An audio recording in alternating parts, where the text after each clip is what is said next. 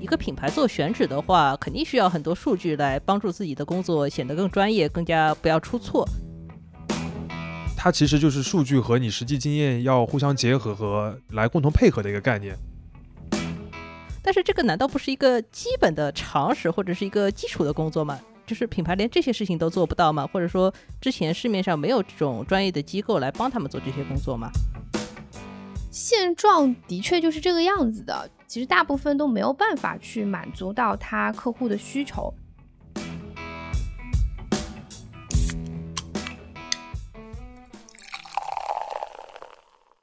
这里是商业就是这样。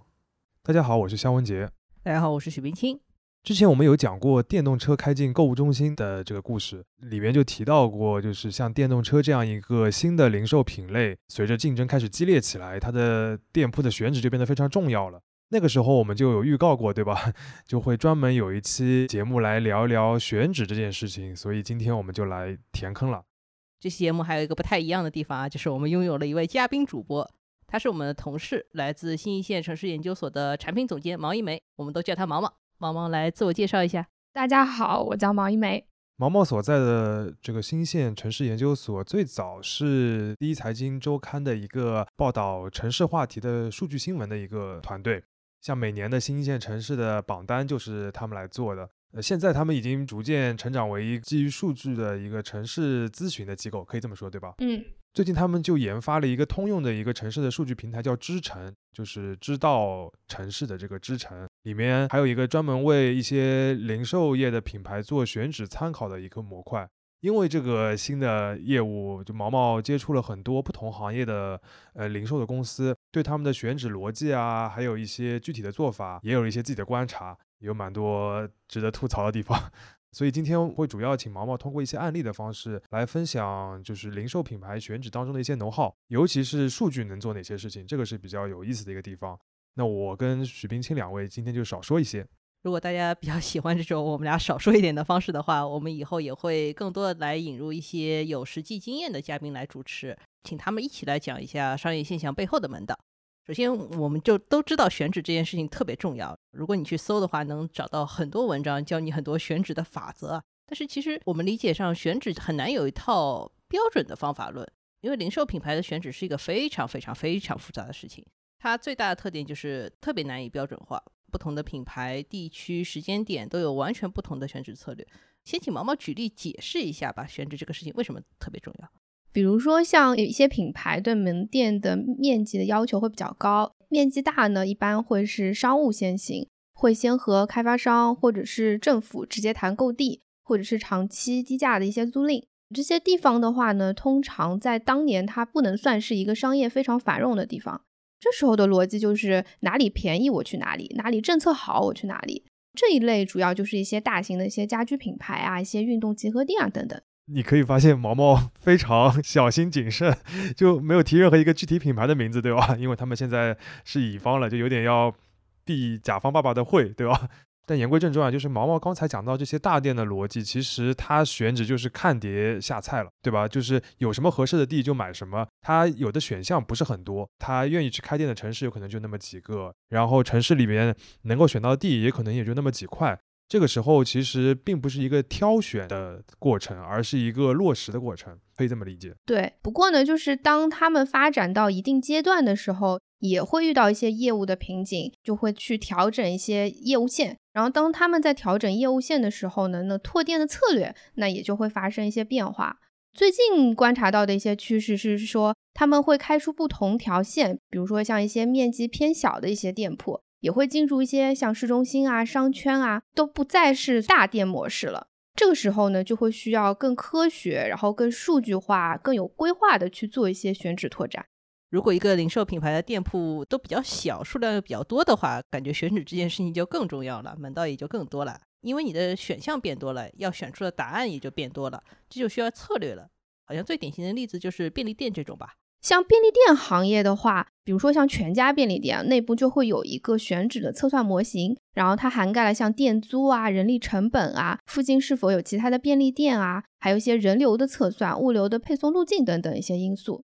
然后负责选址的人呢，还会到现场看店面是在马路的阴面还是阳面，是不是人流经过的地方。然后全家的门店它大致会分成三种类型，分别是像住宅店、商业店、地铁店。然后选址的策略呢，就会因为这三种类型不同，有相应侧重点。便利店行业有一个其他行业在选址上面不太会关注的点是，他们会考虑到物流配送的路径。就我们自己其实普通人也会有感受啊，就是有的时候走在路上会发现没几步就有一个便利店，没几步就有一个便利店，很有可能就是因为那个地方很方便生鲜的配送，对吧？因为便利店里面是会涉及到一些生鲜食品的配送的。如果这些门店规划的比较好的话，它在这样一个集中的区域里面就可以降低配送的成本。对，除了像一些自己开店很有想法的品牌，其他有些品牌就会比较偷懒。他们选址的策略就是跟随，比如星巴克开在哪里，那我就去哪里开店；肯德基开在哪里，那我就去哪里开店。找一个品牌调性和我的品牌差不多的牌子，觉得这样做比较稳妥。所以我们会看到各种类型的一条街，比如说像嗯家庭装修一条街、汽车一条街，或者是小吃一条街。但是这样做好像也有问题啊，就是。一个品类里面的不同的品牌客户群也有可能完全不一样，对吧？你一个快餐品牌去跟随了肯德基、麦当劳，你是方便的呀，但是同时也给这个店选了一个天然的强大的对手，你的客流是天生被麦当劳、肯德基碾压的呀。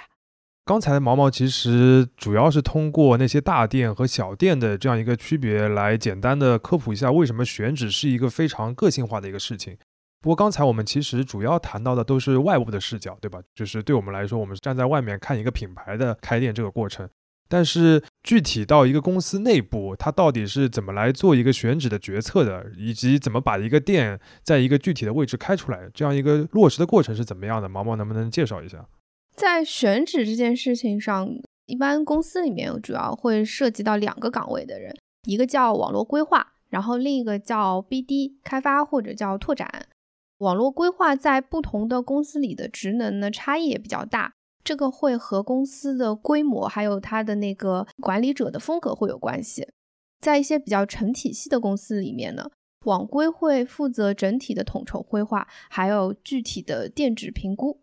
这插问一句啊，这个统筹规划一般来说的话，会具体到什么程度的水平？比如说举一些例子啊，就是有一些。处于下沉阶段的品牌需要统筹规划门店在全国的布局，计划在哪些级别的城市开多少家店，什么时候开，先开在哪里，后开在哪里，具体在城市里面的哪些区域开店，这些都是呃网规需要统筹规划的事情。如果是处于门店优化阶段的品牌呢，也就是说它本身就已经开了很多店了。那他就会需要去关掉一些收入低的门店，然后在一些城市新发展的区域去新开一些门店，这些都是网规会负责的内容。简单总结一下的话，就是网规它会给你写好一个计划，对吧？就是比如说你一个在一个城市里边要开 A、B、C、D 四个地方的店，那么接下来就是要去落实了，这个就是属于 BD 的责任了，对吧？对对对，这个就是靠 BD 了。BD 呢，它就会需要有很深的一些业主关系，要有自己的一些信息的获取渠道，比较熟悉地面知识。比如说最关键的，像门店的租金的数据啊，购物中心里面为主的一些商场的招商的倾向呀，商场的近期策略啊，这些都会影响到最后的一些成交。但这些的话，其实都是非公开的信息，所以它的信息获取能力也要非常强。听上去就是选址开店这个事情。被分成了两个步骤，在大公司里面就相当于有两个团队。这样做的好处可以理解，就是说专业的人做专业的事情，比如说就有点像城市规划和城市建设的差别，是不是？一个是前方，一个是后方，但是就是说区分开来，在职业上也会有问题啊。就比如说落实的层面会不会有一些走样啊，或者什么的？对，就这个分工的话，一些公司是分开的，但还有一些公司其实是放在一起的。比如说像网规的 KPI，它主要是像门店的销售额，然后还有一些分析的任务量，比如说去做一些城市的商业地图啊、商业排名啊这些。然后 BD 的话呢，它的 KPI 就主要考量的是一些开店的数量。然后因为 KPI 不太一样，所以思路也会不太一样。然后有的时候网规和 BD 的立场就会不太一样了。因为 BD 大多是经验主义，所以在拓店的时候呢，或多或少会有一些路径依赖，比如有一些会和购物中心绑定的比较紧密的这样的情况。像奢侈品前两年的状况，就是因为奢侈品它本身开店比较少，所以他们在选址的时候，呃，不一定会有专门的网络规划的负责的人，他们可能会跟就是比较相信某一些购物中心，然后去跟着这些购物中心去在一些新的城市拓展的区域里面去开店。那这个时候就会发现，可能他进入的那个地方，它实际的效益并没有那么好，所以也会出现说前几年的这个关店潮。这个其实是挺典型的大公司里面会有的那种大公司病啊，就是不同的部门它的分工比较明确、比较细，结果就是不同的部门之间会有各自的利益或者各自的工作习惯、各自的目标。然后这些目标之间会有相互的冲突和矛盾，对吧？就是他们可能做选择，BD 做选择，为什么采用经验主义的跟着购物中心的方式？是因为这样做之前很有成效，然后也比较方便，所以他就习惯了。但是在某一个时间段，有可能对整体、对整个公司品牌来说，并不是一个最优的选择。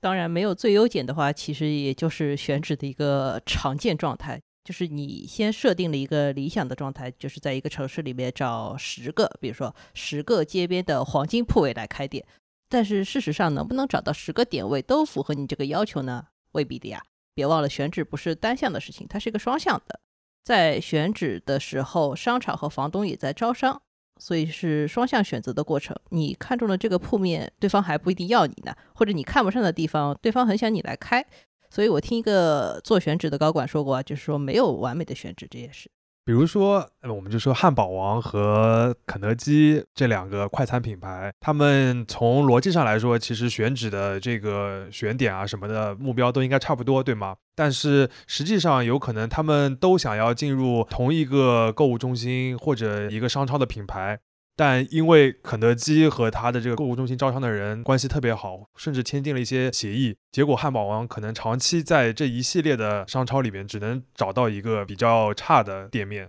我们提到协议啊，协议这件事情就是说决定了说为什么没有完美的招商，可能协议在里面也起到了很重要的作用。我们之前的节目里面就提到了像特斯拉和未来的故事，对吧？未来钻了特斯拉这个协议的空子，在它比较近的地方就能开出一家店来。但是很多别的品牌有可能，就像我们刚才举的那个假设的例子，对吧？就是因为竞争对手的一个保护的一个协议，有可能你就没有办法在某一个区域获得特别好的选址的效果。刚才讲了那么多啊，就是。你可能会有一个感觉，就好像在选址这件事情上面，经验和实际的操作是更加重要的。我们刚才讲了很多例子，对吧？你店铺要最后实际落地，有太多的不确定的因素了。能让这些因素确定下来，然后尽量获得比较好的一个结果，有可能都是要靠实际操作的 BD 这个角色来完成的。这个就有点像后方的人制定好了一个促销的政策，但是最后能不能完成这个销售目标，还是要靠一线的销售人员，对吧？是有点这样的感觉。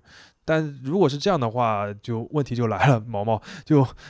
既然实践这个重要性那么高，那么数据在这个选举当中真的能派很大的用场吗？再有经验也还是会出错的。以前选址的方式大多是像依靠经验啊，或者是关系啊，开店的 BD 会有一定开店的惯性和盲区。嗯，一旦选择了一个并不理想的点位，比如门店的收入不如预期，前期的开店租金、装修的成本已经大笔投入进去了之后呢，它的一个试错成本就会比较高了。如果是已经开了一定门店的品牌，当门店累积到一定的量的时候，市场就会处于饱和状态，也会需要说我去考虑关掉一批收入不太好的门店，然后去开拓一批新的门店。这时候呢，也会需要大量的数据来一起做决策依据。嗯，这里能不能讲的具体点，就是说品牌到底要依靠哪些数据来做这些决策吧？所有数据，这个数据指的其实是第三方数据。品牌呢不是没有数据，他们肯定有，但他们主要的呢是有自己内部的数据，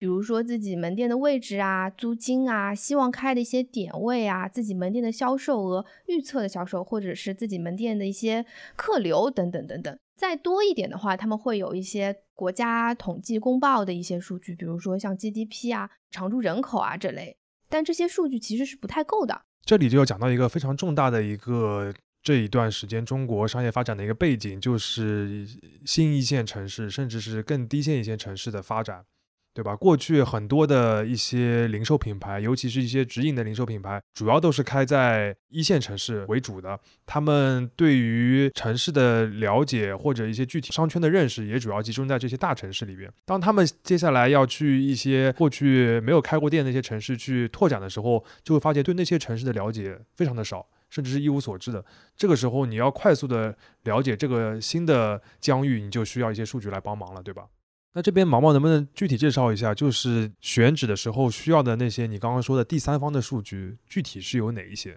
选址需要的数据其实比较多元，比如说它需要竞品相关的数据，需要门店周边客流的一些画像的数据，也需要说像地理信息类的 POI 的数据等等。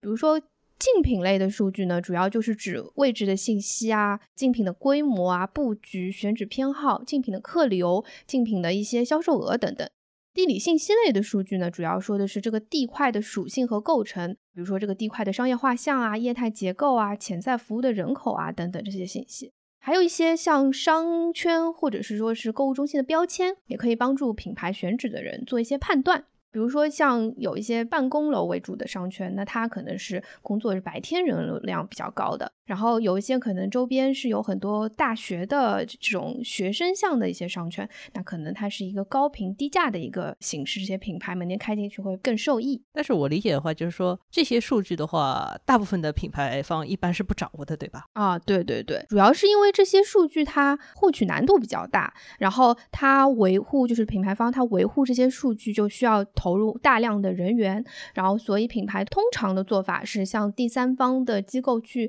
采购这一类的第三方数据，用于选址的研究，或者是直接接入到自己的内部系统，然后结合自己有的一些数据去做结合的数据分析。大公司的话，大部分都是本地化部署。所以本地化部署的意思就是说，这些数据都得留在自己的服务器上，不能留给别人看，对吧？嗯，对对对。刚才毛毛讲的这段还是蛮硬核的。我大致理解了一下，就是说，过去我们对一个地区的理解其实是非常粗浅的。比如说，这是一个市中心，它的人口大概有多少？但是它居住的是怎么样的人口？这些人会在这里做什么？其实很多品牌是不知道的。这个时候就需要一些机构来帮助他们去给这些人贴一些标签，就有点像电商平台现在给消费者做的事情一样。标签越精准越多的话，所以说需要的数据也就越多。毛毛在这里再给我们一个概念吧，就是比如说要做到一个完善的标签的话，需要哪些平台的数据？不同的标签它需要的数据维度其实不太一样。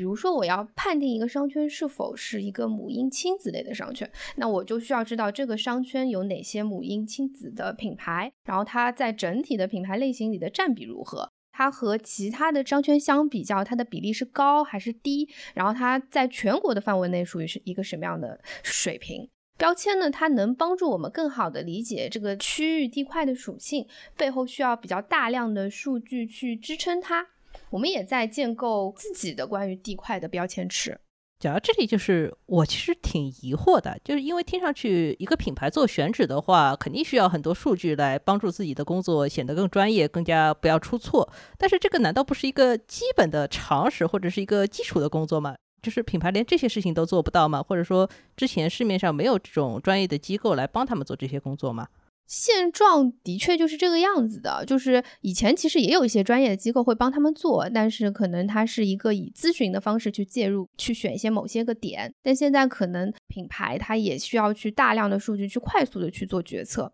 而且说就其实现在目前的话，市面上也有一些很多选址类的 APP 或者是呃 SaaS 的平台，那很多数据的信息已经有第三方的数据公司帮忙收集好了。但我们获得的一些的客户的反馈是，其实大部分都没有办法去满足到他客户的需求。他曾经评价过这些产品，就是你们觉得这些数据对我们是有帮助的，但其实我们觉得它并没有什么帮助。为什么会这样呢？主要是因为这些平台或者是系统，大多数是基于技术人员的想法，他们擅长更擅长的是技术层面的事情，但可能缺少一些商业 sense。很多选址平台或者是产品离满足客户需求还是会有一段距离要走，而真正有用的工具的话，我觉得是首先要深入行业，然后要去知道如何去区分不同行业的选址逻辑，如何敏捷的去获取不同行业的一些前沿变化，从而去调整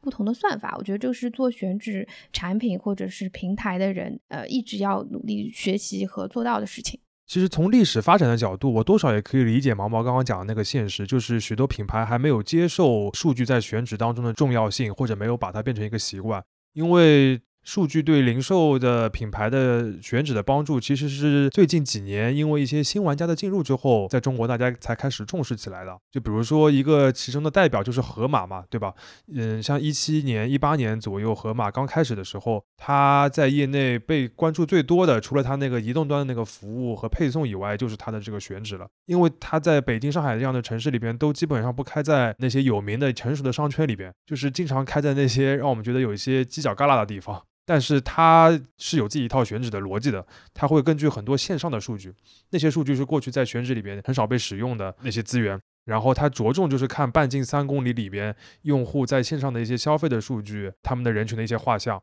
呃，因为它的这个盒马里面有一个配送的功能嘛，所以它半径三公里这个概念非常的重要，最后就会让它去在一些过去很多品牌意想不到的一些地方来选址。那这个时候，其实大家才会逐渐的意识到，原来丰富的一些第三方的数据对于店铺的选址是非常重要的一件事情。盒马不是有一个著名的概念叫做合区房嘛？但是你仔细想想，到底是为了盒马买房子，还是为了房子去盒马？这个事情其实逻辑上还有点可以讨论的地方。但是我们还是回到这个话题上来，就是毛毛能不能具体再介绍一下，就是说现在支撑平台上面。就是说，对于选址的话，到底是怎么做的？就是说，这个产品的背后逻辑大概是什么呢？啊，这个广告的感觉要来了啊！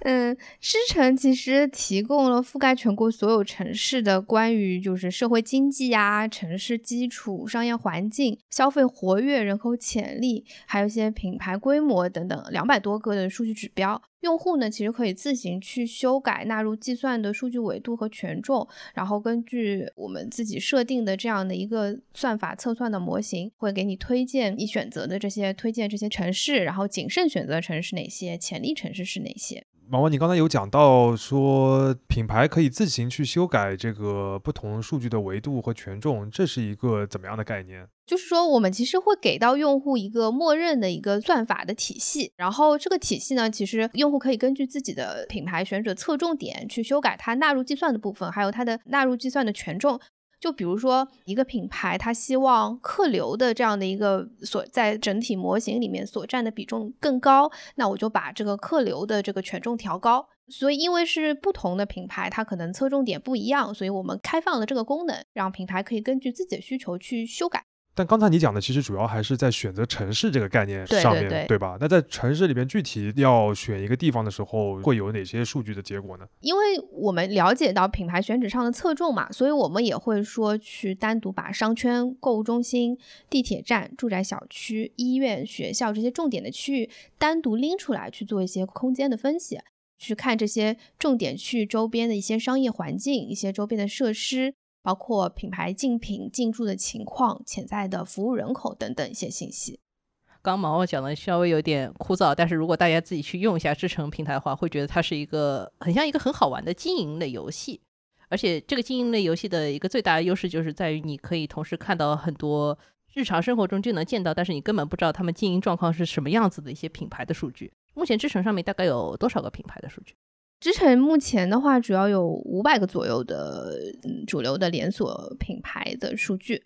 然后我们主要是基于每个品牌的官网或者小程序，还有地图的数据，然后按月度去更新、清洗、维护这样的一个数据库。所以说就不会存在说这个店关了以后，我还在上面能看到它的这种情况，是吧？对对对对对，我们会去做一轮就是清洗和校验。这五百个主流连锁品牌其实就可以支撑到我们之前说的做门店的竞品分析啊，包括不同品牌的分布啊、规模、选址偏好、商圈偏好、利润变化等等这些信息。然后也因为我们有比较强大的商业地理的数据库，门店落在城市里的位置就不仅仅是一个地址了，它就会有一些属性和标签。支持上面还有一个功能，好像是可以把不同维度的东西都叠合在一起来讨论，对吧？嗯，对，我们可以结合就客流的图层、门店信息图层、竞品信息图层，还有一些商业资源图层，包括一些住宅小区等等。然后像综合了这些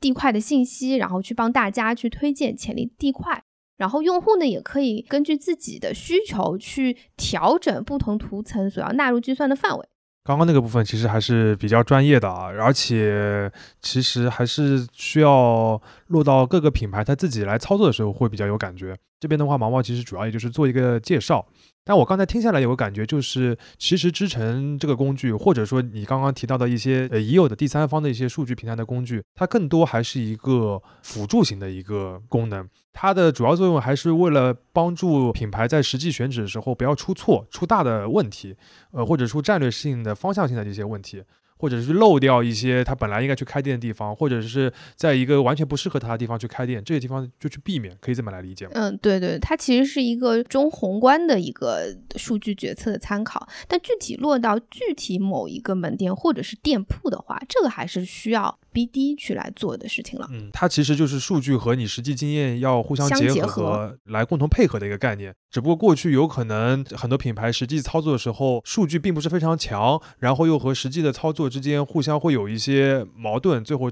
产生的效果不太好，好像觉得数据和实际经验要二选一了，但其实它是应该是一个结合在一起的一个概念。对对对，其实讲到这一层的话，就我自己也比较有感触，就是会让我想到一个电影，就是《点球成金》，那个是一个讲棒球的一个体育的一个电影，它讲就是美国的那个 MLB 棒球联盟里边本来有支球队非常的弱，但是它的经营者通过数据分析的方法，就挖掘了很多被低估的一些球员。然后这些球员组成在一起，变成了一支强队。这个其实是一个历史当中实际发生的状况。就是在美国这个职业体育有越来越多的赛事，比如说像棒球的 MLB 啊，包括篮球 NBA，他们越来越看重数据分析这样一个工具，因为这个工具可以帮助他重新看待自己所处的这个运动，建立起一套评价的框架和体系。就像你刚才讲的选址里边，呃，要贴不同的标签，你要用通过不同的维度来看待一个新的地址，它不是单单的一个地址，而是有不同的属性的一个区域了。因为有了这样一个标签和坐标系之后，你才能去做一些具体实践的一些操作。这个的话，其实就有点像玩即时战略的游戏啊。就是如果你没有数据的这样一个框架的支撑，你有可能就像没有开地图一样，都在黑暗里面摸索。但你有了数据之后，呃，你不一定能够帮着你一定能赢，但是你至少能够知道一个整体的大貌，不是处于一个混沌的一个经验的状态了。说实话，在这样一个时代里边，数据或者说数据的思维已经成为了所有生意的一个基础。选址也是其中之一，商业就是这样。